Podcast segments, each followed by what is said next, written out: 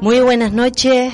Hoy comenzamos una nueva temporada del programa Noticias de Paz por una revolución no violenta, organizado por Alternativa Antimilitarista MOCA DNV desde Canarias para el mundo.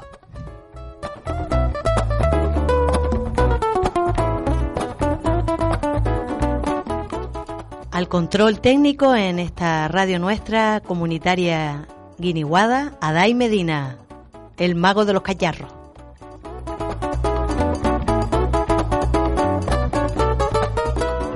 Se oye en Radio Malva, en Radio Ela, en Radio Pimienta, en Radio Almaina y en el repositorio de Libos de Radio Iniguada siempre que quiera. En nuestras redes, Canarias por la Paz, antimilitaristas.org, también en el momento que tengas el ratito.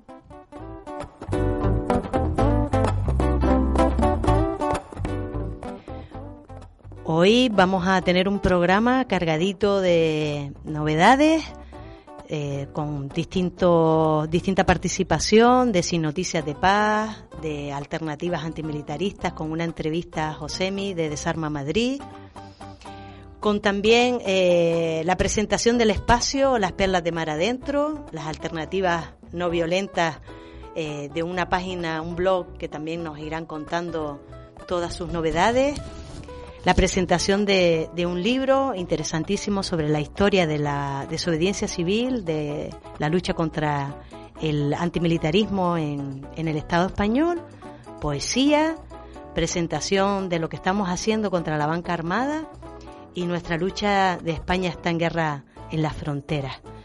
Y a partir de ahí, pues buena música, buena gente y todo un desarrollo para la cultura de paz.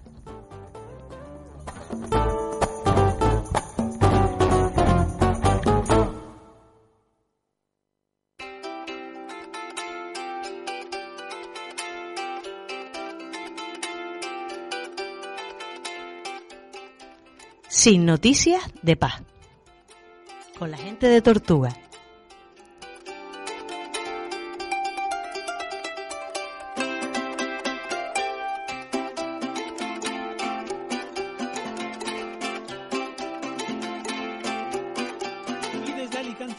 Antimilitarista Tortuga os invita a escuchar Sin Noticias de Paz de noviembre.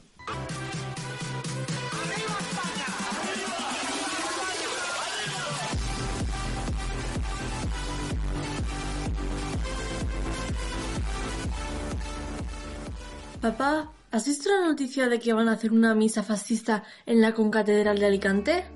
Mm, a ver la noticia. Mira, este es Franco, ¿no? El de las monedas antiguas. Pero el otro no sé quién es. Ah, este José Antonio.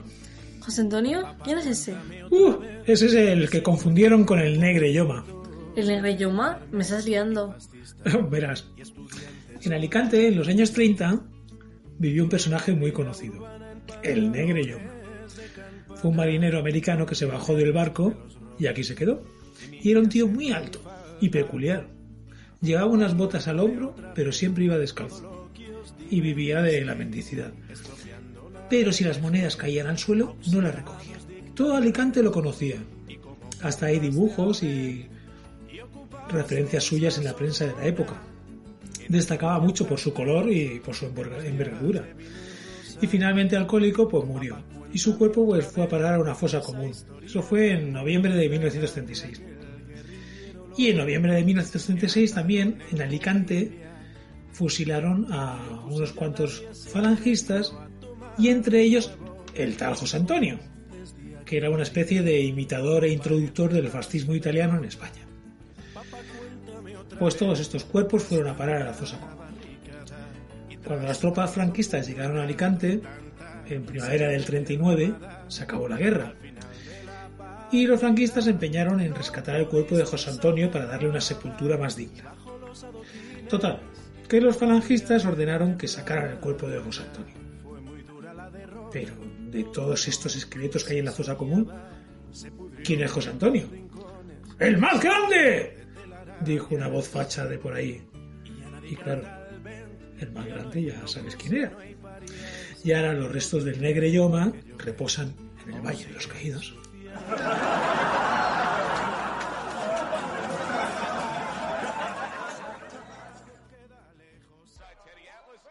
Noches, bienvenidos al combate del siglo en esta velada pugilística, una hora menos en Canarias. Se disputarán el título de pesadas pesas, pero pesas de verdad dos dignas contrincantes. A la derecha del cuadrilátero tenemos al aspirante Cumbre Vieja Volcán. Sí, sí, sí, ella intentará arrebatar el cinturón a nuestra actual campeona, la más pesada de las pesas, la que hizo besar la lona a Filomena.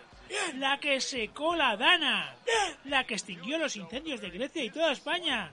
La que con un estornudo derrotó la COVID en el 19. Bien, bien, y ella, ella, ella se sienta obviamente en la esquina izquierda como homenaje a su creador, un jefifante del PSOE. Con todos ustedes, no necesita más presentación, la UME.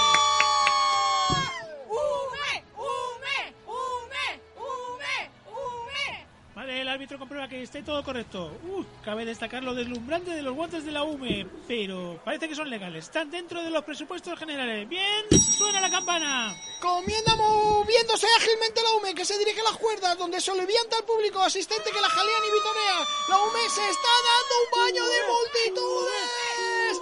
Todos las aclaman y no cesan de hacerse fotos con los dispositivos móviles. La prensa no pierde detalle con cada gesto del pugiliste. El árbitro referee observa que el aspirante cumbre vieja le sale humo de la coronilla, de lo cual se deduce que ya está cansado de tanto lucimiento y le pide a la UME que abandone el lord de multitudes y se concentre en el combate. Sí, sí, la UME se arrima a cumbre vieja y le intenta asestar un swing. Cumbre vieja ni se molesta en esquivar, parece aburrida, distante. El público ruge. La UME lanza un terrible uppercut que no hace ningún efecto en el aspirante.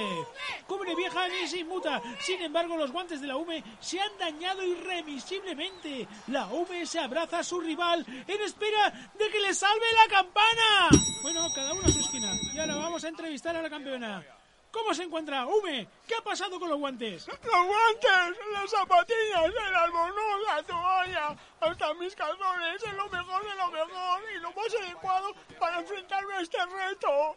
Ya, Hume, ya, ya, pero si se han roto los guantes, no serán tan adecuados, ¿no? No, no, no pasa nada, mira, ahí me trae el mister otro par. Ya, ya, Hume, pero ¿no son muy caros estos guantes? Sí, lo son, pero, pero como no los pago yo, son los más adecuados. Y no vamos a escatimar el material, ¿no? Por unos millones más o menos no vamos a discutir. Venga, va, trae los guantes nuevos. Ah, el mister susurra algo al oído de la Hume y le entrega un bolsón lleno de no se sabe qué. ¡Suena la campana! Da comienzo el segundo salto. La UME vuelve a las cuerdas y empieza a extraer botellines de agua del bolsón y comienza a repartirlas entre el respetable presente que ruge agradecido. Una para la niña, otro para el niño, cinco para el reportero. Son botellas de agua de la marca Roble Margarita. Cada botellín está valorado en 2.000 euros de millón. Un poco cara para ser agua, vamos, mucha cara es lo que hay, pero el público le encanta.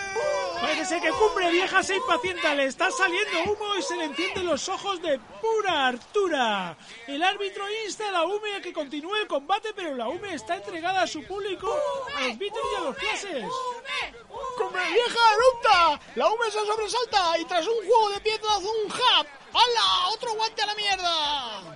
No importa, no importa, no importa. Con el que le queda dispara un golpe de conejo sobre Cumbre Vieja, pero otro guante menos. Cumbre Vieja ante las triquiñuelas de la UME está que echa humo y más humo, todo humo. Los jueces se han reunido. Silencio, expectación. Sí, sí. Nos informan de que han tomado una decisión unánime. Sí, los jueces nos vemos obligados a descalificar a Cumbre Vieja por exceso de gases. ¡La UME nuevamente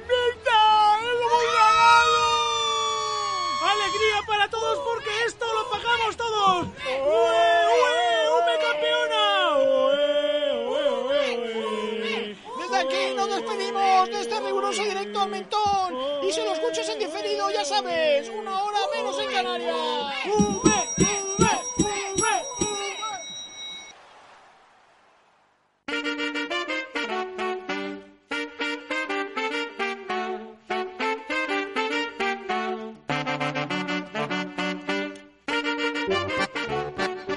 Alternativa antimilitarista.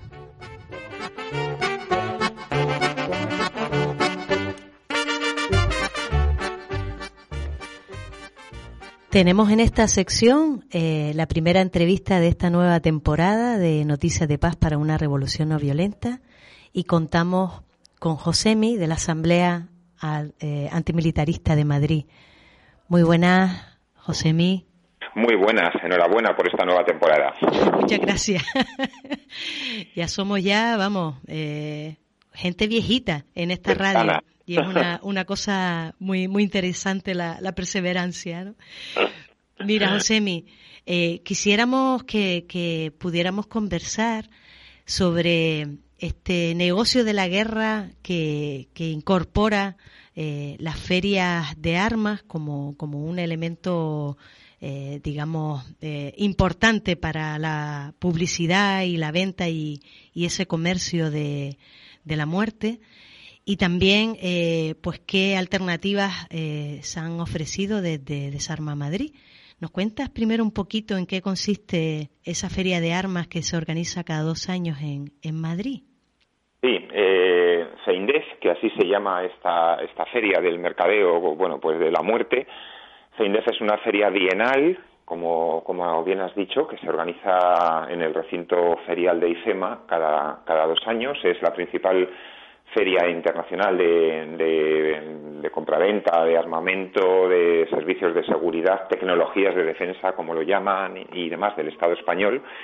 Y bueno, es parte de un conglomerado, o sea, de un conglomerado, de una serie de ferias internacionales, no es la más importante del, del mundo, porque bueno, pues eso queda para otras, pero sí que es una feria importante donde el volumen de negocio que se mueve se nos hurta, como siempre, a la sociedad, es decir, no se hace público ningún dato, cosa que es bastante sorprendente porque en otras ferias generalmente quienes organizan se jactan pues de que se han cerrado tantos contratos, que se han movido no sé cuántos, bueno, cantidad de dinero, etcétera, aquí no lo sabemos.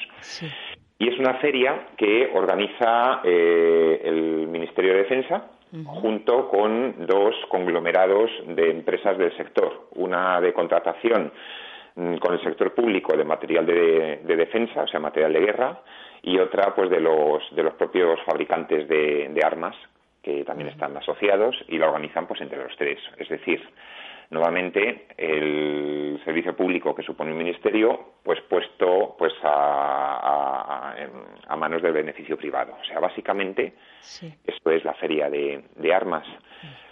Y con una particularidad que yo sí que querría, si, si, puedo, eh, pues comentar. Eh, generalmente, ya sabemos que a los ministros, ministras, tal, pues como que el, tema de figurar, de salir en prensa, de que sus gabinetes de prensa pues muevan cada cosa que hacen, pues está a la orden del día, ¿no? Es algo que, se les suele gustar, la visibilidad.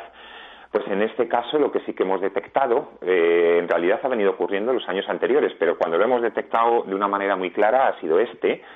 La ministra que tenemos de la guerra, Margarita Robles, inauguró la feria, pero de ellos solo salían rebotes informativos en, casi en boletines del sector, es decir, en ningún periódico de tirada nacional ha salido que la ministra inaugura una feria que, en primer lugar, ella coorganiza y, bueno, pues que es de su sector, lo cual nos parece muy significativo. Es decir, vender armas, organizar ferias de este tipo, por lo menos da cierta vergüenza, o por lo menos los gabinetes de prensa ya procuran pues que esto no trascienda demasiado.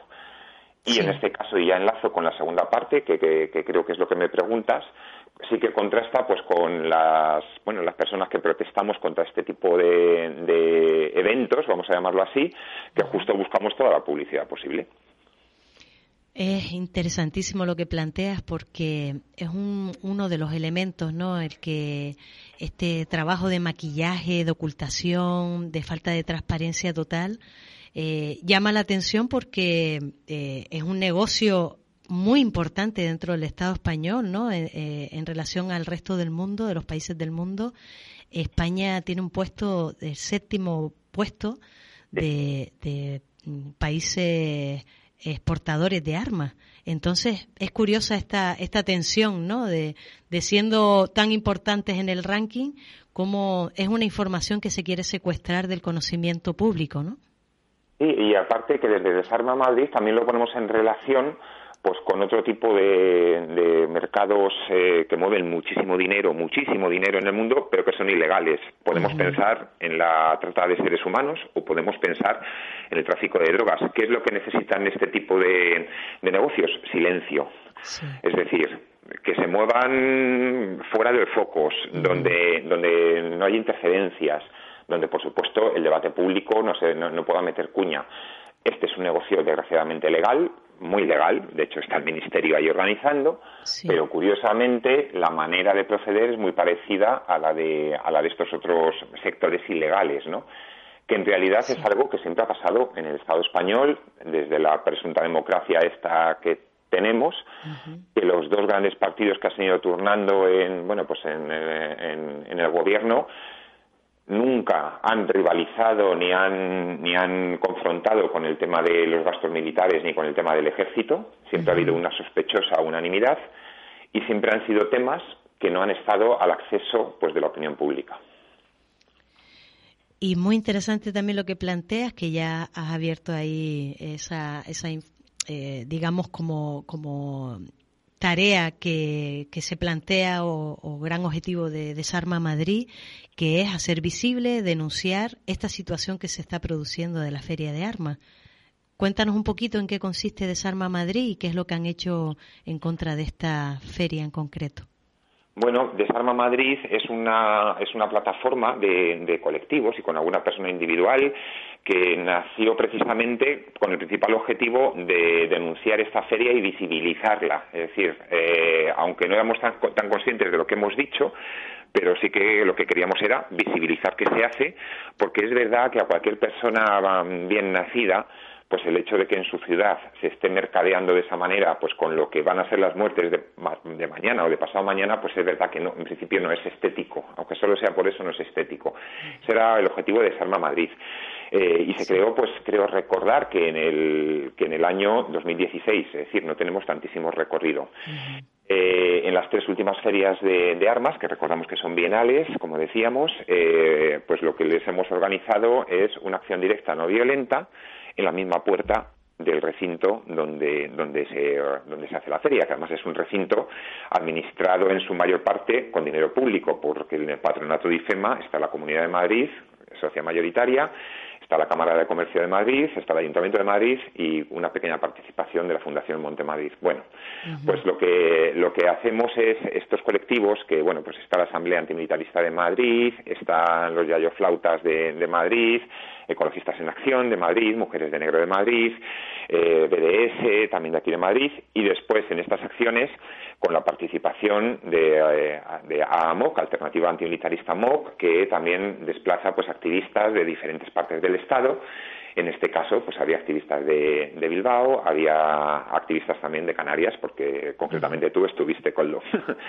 Entonces, lo que planteamos fue una, una acción directa muy sencilla, pero con una puesta en escena pues muy efectista, entonces y eficaz, que era básicamente pues eh, unas 20 personas que irrumpieron en la puerta de la feria eh, y llenaron de, de, ropa, ropa manchada de sangre, eh, que empezaron a sacar de mochilas, maletas, de, ropa salió por todos los lados ropa, muñecos, paraguas, libros, bueno, pues lo que queda, el paisaje devastado que queda después de un bombardeo, por ejemplo, eso se trató de, de mm, referenciar allí.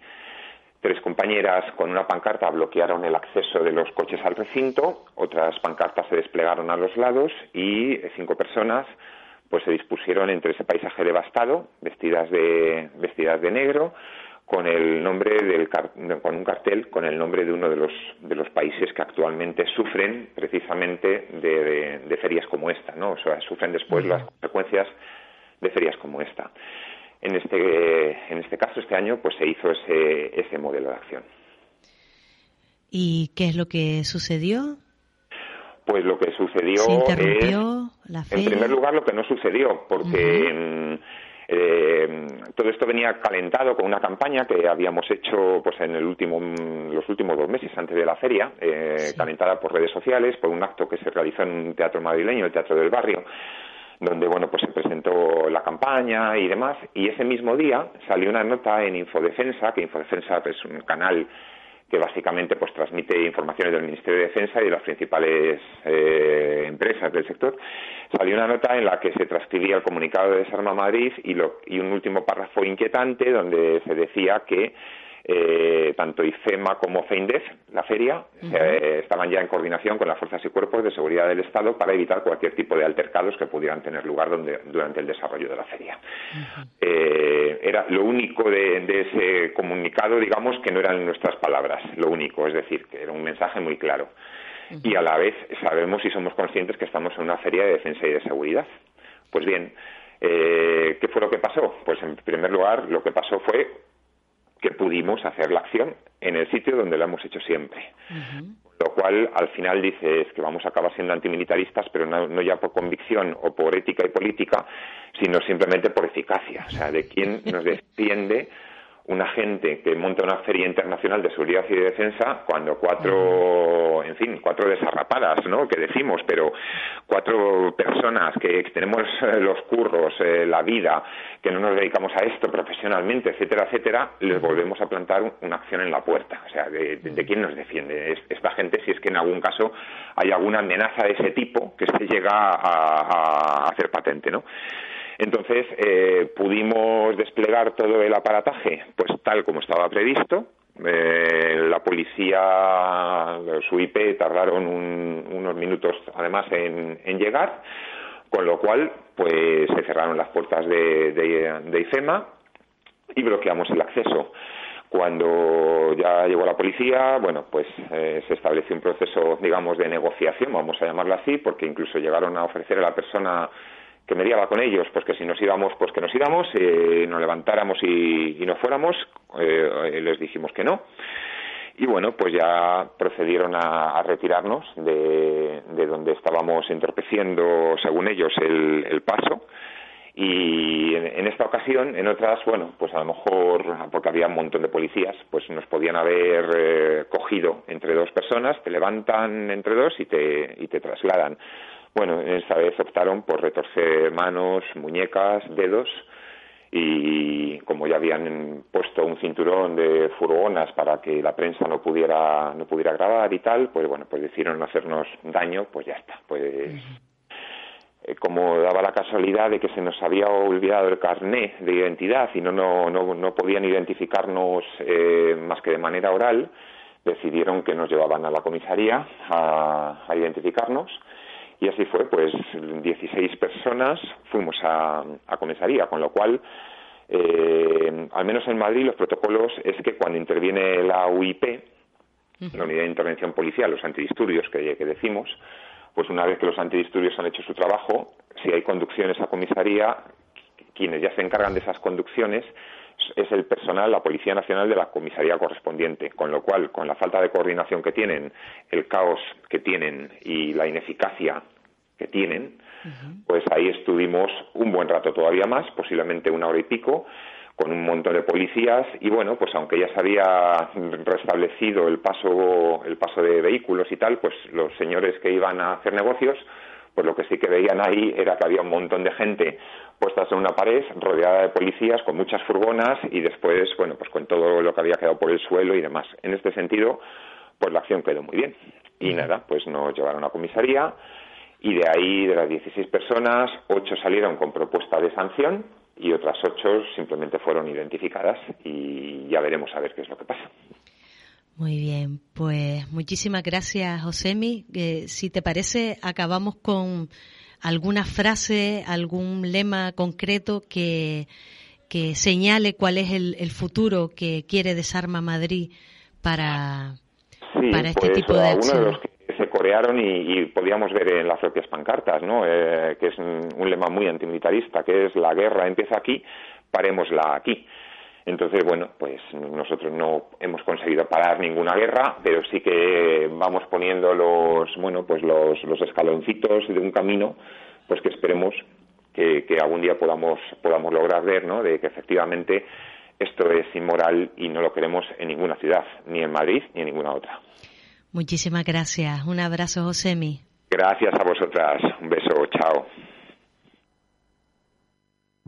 Te quería recordar que hoy es una luna muy importante, la última del zodíaco, y hay que quemar. Hoy hay que armar algo para quemar. Hacerte un fueguito donde sea, una velita. Así que, que fíjate bien que querés quemar. lo que pasa entre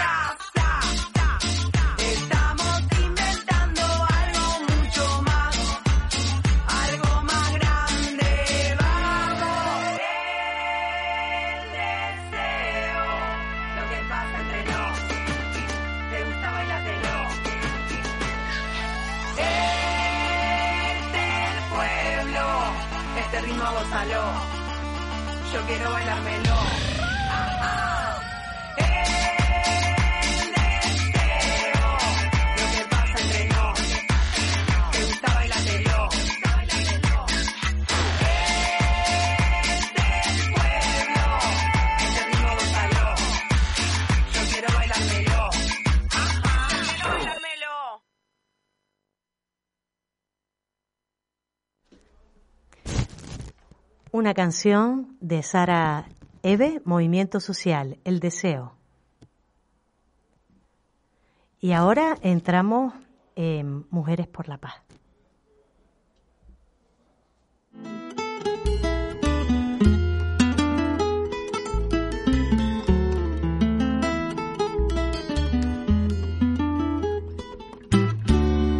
Yo me llamo Cumbia, yo soy la reina por donde voy una cadera Mar de la Asamblea Antimilitarista de Madrid, compañera que nos ha acompañado a lo largo de muchos programas, acercándonos a la realidad de distintas mujeres luchadoras, hoy nos acerca una nueva sección, Perlas de Mar Adentro.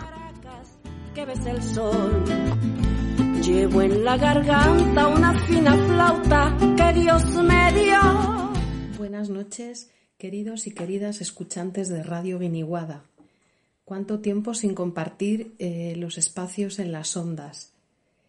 En esta nueva andadura de Mujeres por la Paz, os quería proponer eh, una nueva idea que sería eh, perlas de tierra adentro. Quería rescatar el concepto de paz, ya que he tenido la oportunidad de leer a Gloria Fuertes y me ha parecido muy sugerente para el programa. Paz. Solo tres letras, tres letras nada más. Solo tres letras que para siempre aprenderás. Solo tres letras para escribir paz. La P, la A y la Z. Solo tres letras. Solo tres letras. Tres letras nada más para cantar paz, para hacer paz. La P de pueblo, la A de amar, la Z de zafiro o de zagala. De zafiro por un mundo azul, de zagala por una niña como tú. No hace falta ser sabia ni tener bayonetas. Si tú te aprendes bien solo estas tres letras, úsalas de mayor y habrá paz en la tierra. Me imagino que para mis perlas de mar adentro, que ahora pasaré a presentar cómo va a ser un poco esta, esta nueva parte del programa, para mis perlas de mar adentro, eh, aprender bien esta palabra desde pequeñas creo que ha sido muy importante. He modificado un poco la letra de Gloria Fuertes, cambiado zagal por zagala y sabio por sabia. Espero que desde allá donde esté me lo sepa perdonar. Pues bien, vuelvo con la idea de perlas de tierra adentro.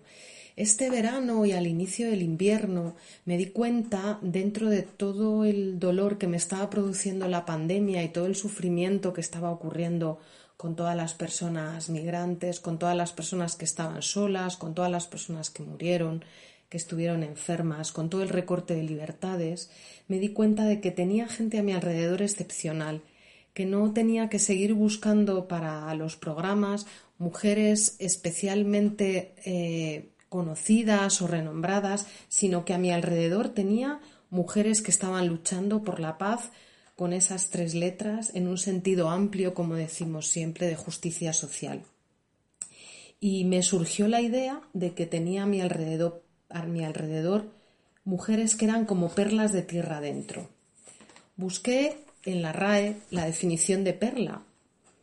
Una perla es una concreción nacarada, generalmente de color blanco, con reflejos brillantes que se forman en el interior de las conchas de diversos moluscos. También hay otra parte de la definición de la RAE que es cosa preciosa o exquisita en su clase. Las perlas de tierra adentro que os voy a presentar son exquisitas en su entorno. Fijaos que las perlas se forman cuando entra dentro de la concha un cuerpo extraño. Me he imaginado a estas personas, a estas mujeres que os voy a presentar, reaccionando cuando un cuerpo extraño, el cuerpo extraño de la injusticia, de la inequidad, del dolor, se les introdujo dentro y fueron capaces de rodearlo con todas eh, sus herramientas, sus capacidades, sus sueños, sus ilusiones, rodearlo y hacer una perla. Y ellas mismas se convirtieron en perlas. Bien, estas mujeres trabajan en diferentes ámbitos, el ámbito de la educación, el ámbito de la lucha sindical, eh, el ámbito de, la solidaridad, etcétera, y para mí son eh, mujeres que han sido guías en mi vida.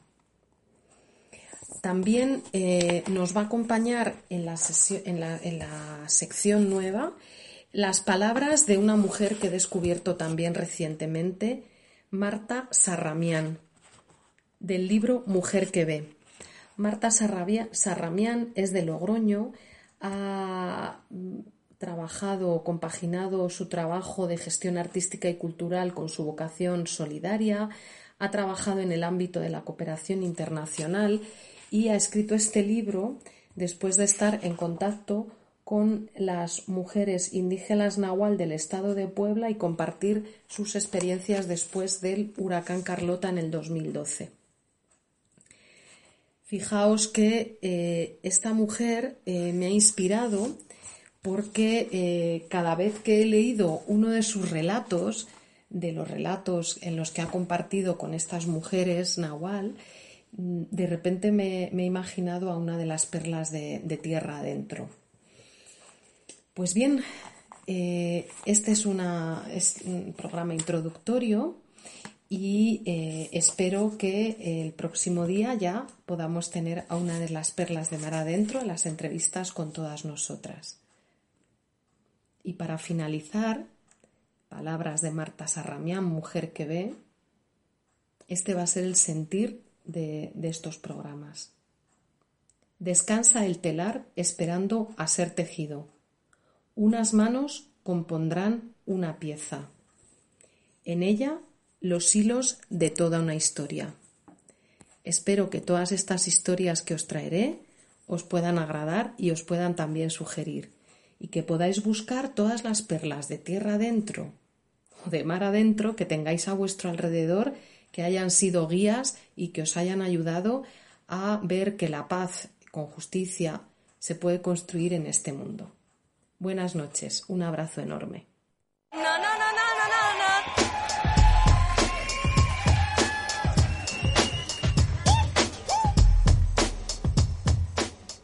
Alternativas no violentas.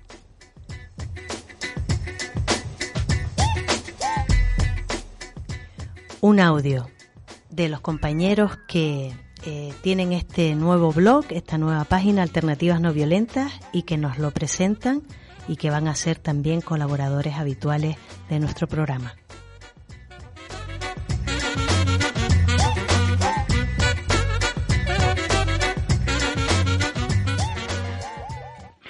Amigas y amigos de Canarias por la Paz. Soy Julio González desde Madrid y tengo la satisfacción de presentar para el programa Pan y Rosas Noticias de Paz nuestra nueva página Alternativas No Violentas. Iniciamos su publicación en el mes de mayo de este mismo año 2021 Alternativas No Violentas somos un colectivo que trabaja por el conocimiento, la difusión y el desarrollo de la no violencia como forma de acción política para la resolución de los conflictos, como forma de vida y como horizonte hacia una sociedad superadora de las distintas formas de violencia y opresión. Eh, ¿Cuáles son nuestros objetivos? En alternativas no violentas tenemos fundamentalmente tres centros de interés. Primero, pretendemos hacer una lectura crítica de la actualidad, resaltando las violencias estructurales como causa de las demás violencias y poniendo atención a las leyes, a la organización económica y a un cierto tipo de cultura que legitima y envuelve esas violencias estructurales. Y queremos denunciar además la militarización y securitización crecientes con que se defienden e imponen esas violencias estructurales. En segundo lugar, queremos poner en valor, alentar y difundir formas alternativas de vida, de lucha y de organización respetuosas con las personas y la naturaleza, y que van desde pequeñas acciones cooperativas y luchas vecinales locales, como pueda ser la ocupación de una huerta de la Sareb o la recogida de alimentos, hasta la protesta por, por las ferias de armamentos, el rescate y apoyo solidario a migrantes y refugiados, los movimientos feministas o la lucha por la prohibición de las armas nucleares. En tercer lugar, intentamos recoger a modo de archivo o biblioteca distintos materiales específicos sobre la no violencia, sus métodos y estrategias, eh, así como artículos, bibliografía, películas, etcétera, con ejemplos de luchas no violentas en la historia y en la actualidad, en el marco de la ecología, del feminismo y de los derechos humanos, y ponerlo a disposición de quienes estén interesados en ello. Eh, la historia del siglo XX cargado de violencia y destrucción, nos ofrece un catálogo extraordinario de luchas y resistencias no violentas de las que tenemos que aprender. Solo con mencionar algunas vemos las posibilidades que ofrece la no violencia en todo tipo de conflictos.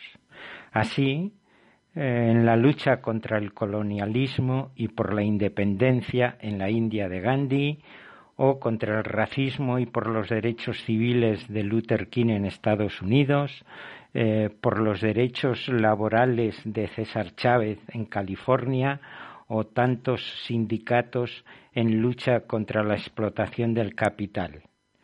Y las luchas de las mujeres, nunca del todo reconocidas como el movimiento de las sufragistas eh, por el derecho al voto femenino o las asociaciones de mujeres por la paz y contra la guerra, las Madres de Mayo Argentina o las Mujeres de Negro en Israel y en la Yugoslavia, o la no colaboración con los nazis o la resistencia civil contra el totalitarismo soviético en Checoslovaquia o en Polonia. Son muchos los ejemplos y modelos de los que tenemos que aprender. También en estas décadas de nuestro siglo XXI, frente al gran negocio industrial militar que lo domina todo, gobiernos y economía, se extiende la idea de que el recurso a las armas es ineficaz y suicida. Hay importantes movimientos civiles no armados como las primaveras árabes, la Revolución Naranja en Ucrania, el 15M en Madrid, la lucha por la democracia en Hong Kong o los poderosos movimientos feministas eh, como el 8M o el Me Too o el Black Lives Matter, los movimientos ecologistas, la desobediencia civil frente a los golpes militares en Myanmar o en Sudán, y tantos otros, tantas otras luchas que desconocemos y que nos servirán de modelo para ofrecer y otras alternativas. Bueno, esto es lo que pretendemos con alternativas no violentas, que sea un instrumento más para difundir y potenciar la reflexión y las luchas no violentas, junto con tantos grupos y personas ecologistas, feministas, antimilitaristas, etcétera, preocupados por los derechos humanos y la igualdad. Bueno, en la última subida a nuestra página eh, presentamos unos textos de Jean-Marie Miller sobre la importancia de la desobediencia civil en nuestras agotadas democracias contra las leyes injustas y como garantía y respiración de la misma democracia. Os invitamos a leerlo. Creemos que hay otra forma de vivir y otros modos de luchar por ello. Em, si queréis localizarnos en Internet, eh, y ofrecer algún tipo de colaboración, nuestra dirección URL es www.alternativasnoviolentas.org. Todo ello junto y con minúsculas. Saludos y ánimos especiales a esas gentes canarias que además sufrís los daños del volcán.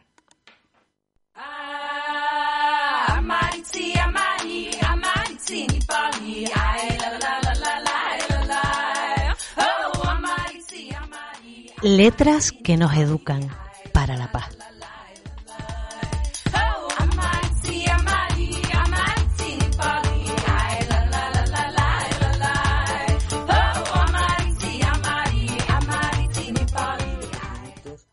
hacer una presentación de este libro que acaba de publicarse que se llama La marcha a la prisión por la libertad de Pepe Beunza y los objetores presos. 20 años sin mili y 50 años de no violencia y desobediencia al militarismo. La acción continúa. Para presentar el libro, la verdad es que tenemos que empezar hablando de nuestro colectivo, el colectivo El Amok, que llevamos ya bastantes años trabajando en ámbitos como el antimilitarismo, eh, la objeción de conciencia y la insumisión, la educación para la paz, la lucha contra las bases militares, contra los gastos militares, etcétera. En nuestra, en nuestra historia hay una, una parte muy importante que es el Centro de Documentación para la Paz que formamos eh, a partir de los años 90 y que cuenta con una parte muy importante del legado de Gonzalo Arias, que para nosotros es una figura clave para entender la historia de la no violencia en España, aunque la verdad que no solamente tuvo repercusión en, este país, sino que fue una figura conocida, por ejemplo, en Francia, que mantuvo contactos con personas de, distintos países, por ejemplo con Jean Sharp en Estados Unidos, y otra persona que, que siempre nos ha parecido muy importante como referente ha sido Pepe Beunza, el primer objetor eh, que en España hace una campaña contra el servicio militar, una campaña antimilitarista. Eh, nosotros hicimos un documental sobre la figura de Gonzalo Arias, un documental de media hora que está en la en internet, que se puede ver perfectamente. Luego hicimos otro documental sobre la relación entre Gonzalo y Pepe Beunza. Tuvimos a Pepe Beunza aquí en el Puerto de Santa María eh, colaborando con, nosotros para hacer este documental. Y mm, la idea era hacer una investigación para llegar a un documental nuevo sobre qué pasó en la, la marcha a la prisión del año 71, que es un momento fundamental, casi fundacional, de la última etapa de la historia del movimiento antimilitarista en España. Mm, ya a finales de la dictadura, año 71, cuando la dictadura le quedan pocos años. Y la verdad que en Francia, por ejemplo, había mucho, eh, muchos objetores de conciencia, eh, sobre todo por el conflicto colonial que había tenido Francia con, con Argelia. Y aquí pues estábamos empezando. Eh, el libro pues tiene una primera parte donde se intenta narrar lo que pasó en esa marcha de 50 días empezó en febrero y acabó en abril de, 71. Nosotros también hemos estado 50 días investigando, eh, casi repitiendo ese itinerario, eh, haciendo los mismos días de hace 50 años. Estuvimos viendo todos los documentos que tenía Gonzalo en su archivo, em, consultando fuentes a través de Internet. La verdad es que hay distintos libros y documentos que retratan aquella época, pero casi todo el material estaba en otro idioma estaba en catalán, que teníamos un texto estupendo de Luis Fenollosa, que fue uno de los em, de los principales artífices de aquella marcha, uno de los organizadores. Em, en la segunda parte del libro hemos intentado pedir eh, testimonios de personas que, que representan distintas fases, distintas eh, caras de lo que es el antimilitarismo, la no violencia y ahí tenemos una lista, la verdad es que casi no da tiempo de, decir todas las personas que han colaborado, pero destacaríamos, por ejemplo, eh, el mismo Pepe Beunza, que nos ha escrito un texto, eh, Jordi Agulló, tenemos también a las hijas de Gonzalo Arias, a Mujeres de Negro, a Ovidio Bustillo, estaba en el, famoso Cancerra, movimiento de Cancerra, a Paco Casero y Manolo Ruiz, a Rafael Guardiola, eh, a Pedro Oliver, a Cristóbal Orellana, a Juan Carlos Royce, a Esteban Tavares. Tenemos un texto del escritor Juan José Tellez. Eh, bueno, la verdad es que os invitamos a, a que conozcáis el libro, a leerlo y a que nos digáis qué os parece. Es un libro abierto, ¿eh? estamos dispuestos a, a seguir recabando más testimonios y nada, desde aquí os mandamos un, abrazo a todos los oyentes del programa. Eh, muchos besos. Hemos escuchado a Juanjo Ruiz Travieso de Elaya a Amoc, eh, uno de los autores principales en la coordinación de este, de este libro. Y ahora escuchamos de Almudena, eh, de Mujeres de Negro, de Madrid, una poesía de Ángel González Muñiz, Campo de Batalla. El campo de batalla. Hoy voy a describir el campo de batalla, tal como lo vi, una vez decidida la suerte de los hombres que lucharon, muchos hasta morir, otros hasta seguir viviendo todavía. No hubo elección, murió quien pudo. Quien no pudo morir continuó andando. Los árboles nevaban lentos frutos. Era verano, invierno, todo un año, o más quizás, era la vida entera, aquel enorme día de combate. Por el oeste el viento traía sangre, por el este la tierra era ceniza, el norte entero estaba bloqueado por alambradas secas y por gritos, y únicamente el sur, tan solo el sur, se ofrecía ancho y libre a nuestros ojos. Pero el sur no existía. Ni agua, ni luz, ni sombra, ni ceniza llenaban su oquedad, su hondo vacío. El sur era un enorme precipicio, un abismo sin fin de donde lentos los poderosos buitres ascendían. Nadie escuchó la voz del capitán porque tampoco el capitán hablaba. Nadie enterró a los muertos. Nadie dijo, dale a mi novia esto si la encuentras un día. Tan solo alguien remató un caballo que con el vientre abierto, agonizante, llenaba con su espanto el aire en sombra, el aire que la noche amenazaba. Quietos, pegados a la dura tierra, cogidos entre el pánico y la nada, los hombres esperaban el momento último, sin oponerse ya, sin rebeldía.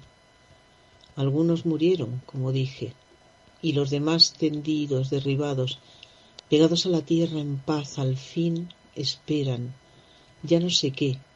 Quizá que alguien les diga, amigos, ¿podéis iros el combate? Entre tanto, es verano otra vez y crece el trigo, en el que fue ancho campo de batalla.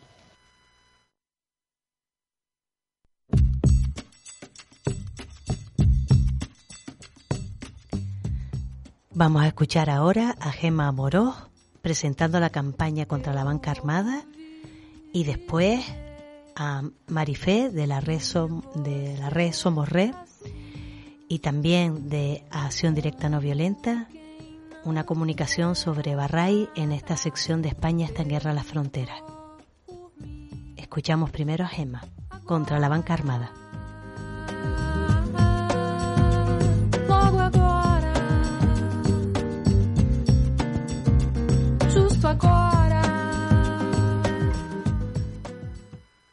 Hola, buenas noches. Bueno, yo les voy a explicar un poquito la campaña Banca Armada. La campaña lleva 15 años existiendo y ahora mismo está formada por 10 entidades de todo el Estado español y lo que buscamos es hacer eh, denuncia y visibilizar que los bancos tradicionales eh, invierten en empresas de armamento. ¿no? Estos bancos son los que nosotros eh, nombramos la banca armada. Eh, ¿y, cómo, ¿Y cómo invierten? ¿no? Pues tienen diferentes formas de hacerlo. Lo pueden hacer a través de, de dar préstamos, de dar créditos, a través de, de participar con, con, acciones, por ejemplo, de financiar las exportaciones de armas, a través de fondos de pensión. Hay, hay diferentes formas, ¿no? Entonces, lo que hacemos como campaña es denunciar ese vínculo y apostar por las finanzas éticas. Entonces, llevamos a, cabo diferentes acciones. Eh, la más eh, importante, digamos, es la parte de investigación, porque eso es lo que nos permite luego llevar a cabo todo lo demás. En investigación, por ejemplo, eh, tenemos lo que es la base internacional de la base de datos internacional de Banca Armada, donde ponemos toda la información que disponemos sobre, sobre estas, estos vínculos económicos ¿no? entre los bancos y las empresas de armamento y donde pues cada uno puede ir a, a, a mirar y a buscar la información y a través de, de, esos datos que tenemos pues podemos ir sacando informes, por ejemplo los más recientes, el de aseguradoras y fondos de pensiones que financian empresas de armas y luego también está el de las, las armas que, que van a parar la guerra del Yemen, ¿no? El informe sobre la financiación de, de esas empresas que, que utilizan eh, armas que luego son exportadas a Arabia Saudí o a Emiratos Árabes Unidos y que por tanto se están utilizando en ese conflicto. Eh, esa parte de investigación, pues como digo, es una parte muy importante y a partir de aquí pues podemos llevar a cabo otras acciones como es la de movilización social y sensibilización. Eso lo hacemos, eh, por ejemplo, con acciones de calle, como la que hicimos en el año, a principios de este año, en motivo de la, de la Junta de Accionistas del BBVA, y también hacemos presencia en las universidades. Y allí llevamos a cabo una campaña muy concreta que es em, para la desvinculación del carnet universitario de la banca armada, del, del Banco Santander concretamente, y a favor de la creación de un carnet ético, ¿no? O que al menos no esté vinculado a un banco o que si lo está, que sea un, banco que forme parte de la, de la banca ética. Luego también hacemos incidencia política, por ejemplo, a través de, la promoción del protocolo de municipios libres de banca armada, ¿no? Pues que pedimos a los ayuntamientos que se unan a, a, ese compromiso para desvincularse de la banca armada y apostar hacia las finanzas éticas. Y luego también, por ejemplo, haciendo parte del grupo de compra pública socialmente responsable.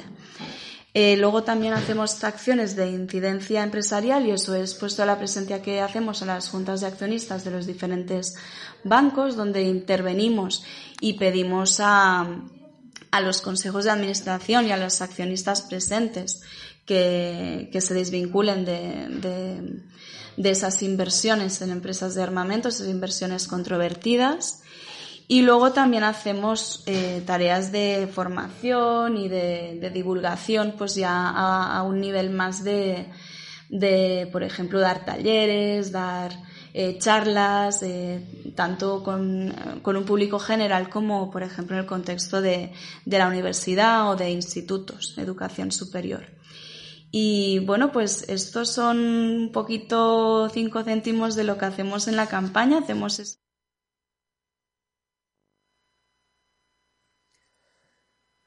Desde Somos Red, el 15 de noviembre, lanzamos un comunicado. La muerte del joven Barray nos interpela como sociedad. ¿Qué sociedad somos? La muerte de este joven inmigrante en una playa de las Palmas de Gran Canaria, las canteras, pone de nuevo en evidencia las carencias de las políticas migratorias de las autoridades canarias y la crueldad resultante. Su fallecimiento coincide con el hallazgo en alta mar de una patera en la que se encontraron ocho personas fallecidas, cuyas vidas truncadas suman al que ya es el año más mortífero en la ruta canaria de migración desde el continente africano. Barray era un joven de 19 años que partió de Dakhla para perseguir un sueño, llegar a, a España por la ruta canaria y ayudar a sus padres a salir adelante. Tras meses de sobrevivir a la violencia en un centro de menores y a la dureza de las calles de la capital de Gran Canaria, acabó fallecido en una playa por causas desconocidas. Su muerte señala las insuficiencias de la política migratoria, especialmente en relación con la situación de abandono de las personas menores no acompañadas. Seguiremos escuchando este audio de, de Marifé, España está en guerra a las fronteras. Eh, en otro momento, hoy ya se nos cierra el programa. Agradecemos a Dai, Medina, a los cacharros y seguimos en Noticias de Paz el próximo mes. Radio Iniguada, por una revolución no violenta.